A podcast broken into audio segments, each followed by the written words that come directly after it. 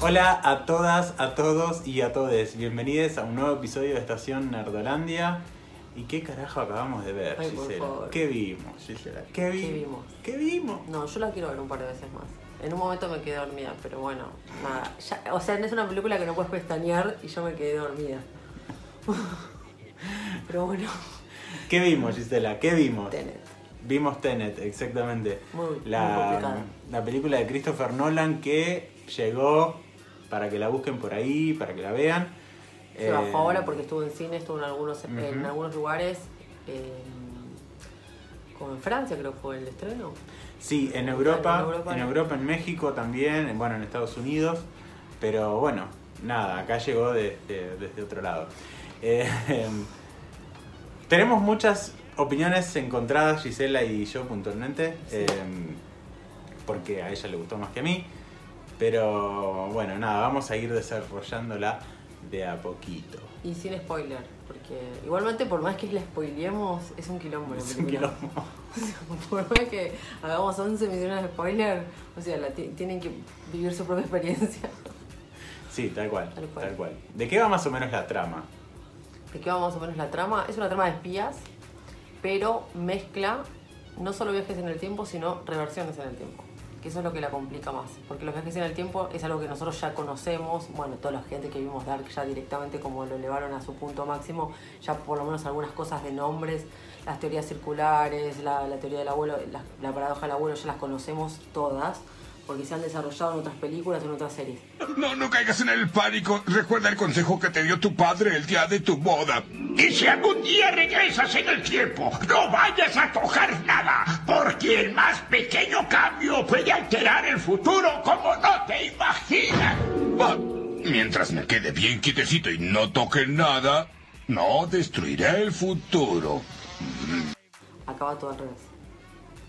Entonces ahí se, bueno, Nolan es así, Nolan es rebuscadísimo al 2000%, que es a mí lo que a mí me gusta, más allá de la cinematografía que tiene, que me parece espectacular la, la película, pero eso vamos a hablar después, eh, que son los puntos a favor, porque cinematográficamente es impecable, no, no falla. Y el, a, nivel, a nivel sonido, eh, lo hace, me dijiste, el de... El- en realidad no sonido, sino la música la hace Ludwig Göransson, que es el compositor de Mandalorian. Se extraña igual muchísimo a Hans Zimmer. Hans Zimmer que es un compositor que va muy de la mano con, con Nolan y acá no lo tenemos. Pero bueno, eh, igual Ludwig me encanta, pero, pero se, se nota igual la, la Lo que pasa que a mí lo que me pasó en esta película me parece que no es todo el sonido, como Darky, que sí era todo el sonido, porque no había diálogo. O sea, vos veías la atención en el tiempo, veías los sonidos y sí era como importante, tenía como, como una función muy importante el tema de la música. Acá me parece que la música pasaba a un segundo plano porque tenías que estar prestando mucha atención a los diálogos y no podías estar escuchando la música y que te distraiga. Pues ya te digo, te pestañeabas y te perdías. Sí, exactamente. Igual de hecho hubo bastantes quejas con respecto al sonido porque está muy desbalanceada la película. Las escenas de acción tienen el sonido muy elevado y las escenas de diálogo lo tienen como muy bajo. Entonces, al principio yo pensé que era por una cuestión de la copia que nosotros vimos, pero no, parece que fue un malestar general porque hasta en el cine sucedió lo mismo. Puntualmente a mí lo que me pasa es que las películas de espías nunca son algo que me atrape demasiado. Entonces, entonces con esta es como que me costó un poco entender todo esto y más metiéndose con todo el tema de reversiones del tiempo, No, no. del tiempo, qué sé yo. Eh, yo creo que yo, Sebastián, la hubiese disfrutado mucho más si la trama hubiese sido mucho más tranqui o con, con un tipo de misión mucho más eh, mucho más sencilla y que no tenga tan, tanto bardo con los personajes y demás como si es esta en esta película. Yo lo hubiese disfrutado más, pero entiendo que no, no para todos. es Lo que pasa mismo. que también es algo que me parece que se le está exigiendo al director, como tiene la vara muy alta, Sí, y todo lo que sí, está es verdad. haciendo, entonces es como que le están exigiendo demasiado. Y acá se fue al carajo, claramente, y esto tiene una, esto tiene una secuela seguro, porque tiene un final súper abierto, así que, porque nada, pues la pueden disparar para cualquier lado.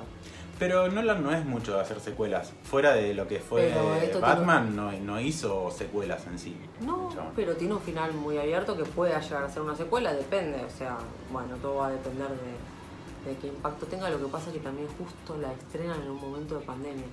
Pero bueno, los que son fanáticos del director y Nolan, la verdad que si uno le exige demasiado por el tipo de director que es, y además que el tipo se encierra y nadie sabía de qué estaba, de qué era el proyecto, nadie sabía de qué se basaba el proyecto, estuvieron todo el, todo el tiempo especulando a ver de qué se podía tratar y cuando tiró espías ahí dijeron wow, y bueno, espías sumado con todo esto fue como...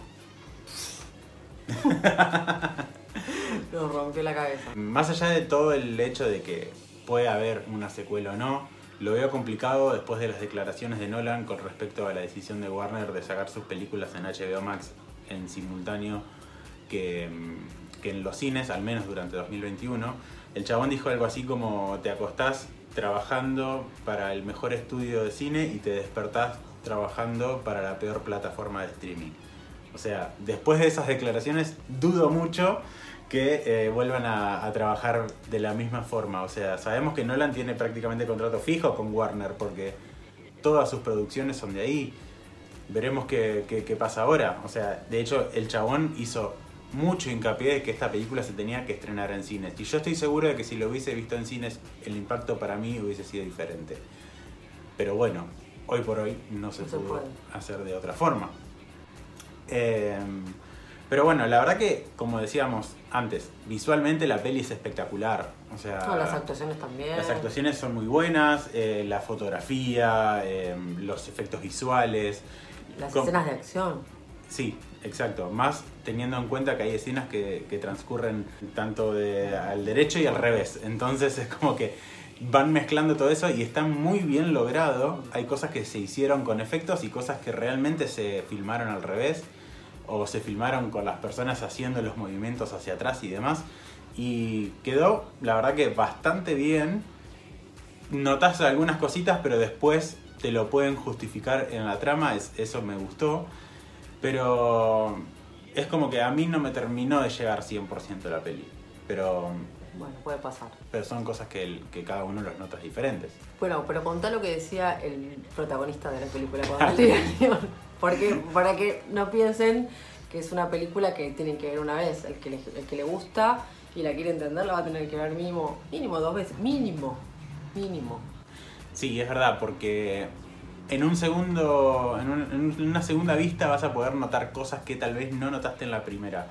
Porque de hecho el mismo protagonista, que es em, John David eh, Washington, eh, el chabón dice que leía el guion, leía 10 páginas, tenía que volver 5 para atrás, leía 15, volvía 10, porque él mismo se mareaba. Entonces, si el mismo protagonista se está mareando leyendo un guion, ¿qué nos puede esperar a nosotros que estamos acá atrás de una pantalla? No sé. No sé. No, no, rebuscadísimo. Pero bueno, a la gente que, o sea que, como a mí, que cada tanto nos gusta sorprendernos con los finales que no son tan trillados y con una película que no es tan cantada y porque las películas de espías por lo general siempre se van traicionando, siempre se van cagando entre ellos y bueno, siempre lo, mismo que vemos siempre, pero acá tiene como otro trasfondo y como que le dio una vuelta de rosca que, para mí vale la pena. Para mí, por lo que es el género, vale la pena. Lo que pasa que Nolan, bueno, es eso. si te gusta o no, y si te gustan las películas rebuscadas, las que no sean tan simples. Ahora, si querés una película que no tengas que pensar y no tengas que. No. En esta película no se puede pestañear. no se puede pestañear. Sí, más después de haber visto Interstellar o Inception, que ya venían con, todo este tipo de Bueno, pero yo las vi cinco veces cada una. claro, bueno. O sea, no la vi una vez. Después de haber visto películas así de él, es como que como decía Gise, tenías la vara muy alta y si por ahí te rebajas a hacer una película con una trama muy sencilla... No, le van a caño, así esto. Sí, puede ser. Pero qué sé yo, a mí me hubiese gustado ponerle ver todo lo mismo de que vimos de inversiones del tiempo y todo eso, la verdad que me encantó y creo que visualmente se ve espectacular, pero mm, no me, no, me terminó de atrapar todo el tema de la trama de espías y qué sé yo, y es que no sinceramente no. ser demasiados espías porque tampoco es que muestran la... O sea, ¿sabes que está la CIA? ¿Sabes que hay rusos, que están ucranianos, que hay determinado tipo de mafia? Pero no te muestran organizaciones, por ejemplo.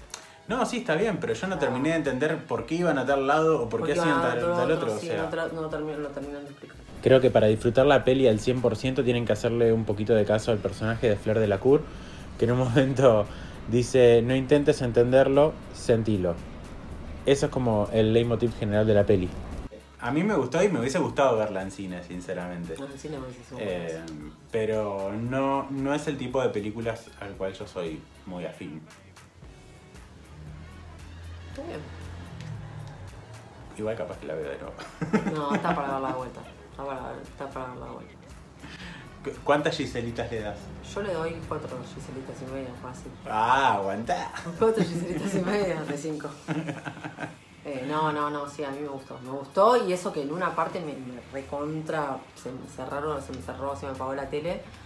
Eh, pero bueno, otras cosas que pasan en mi vida. En un momento le digo, y te, te, te sigue enganchando la trama y Gisela no me respondía, estaba recontra dormida. No, fue un segundo pero dormí profundo. O sea, habrá sido, no sé, cinco minutos, pero fueron cinco minutos de profundidad. Esas son nuestras impresiones sobre Tenet. Eh, la última peli de Christopher Nolan. Vayan a buscarla por ahí, no la van a No, no, poder. no. Ojo, capaz que abren los cines y la ponen, no sé. Y podría ser. Ahora que se está flexibilizando todo, pero acá se está flexibilizando más, creo que. Pero bueno, puede pasar. Cuéntenos ustedes si la pudieron ver, si la buscaron por ahí, si la pudieron ver en otro país o lo que sea. Y nos pueden ir comentando Comentando. ahí abajo Si tienen ganas de verla, sobre, sobre sus opiniones y demás. ¿Dónde pueden ver o escuchar este capítulo o los anteriores? en YouTube y en Spotify como Estación Nerdlandia. Perfecto. Nuestras redes sociales son Estación Nerdolandia en Instagram y E-Nerdolandia en Twitter. Nos vemos por ahí. Chao.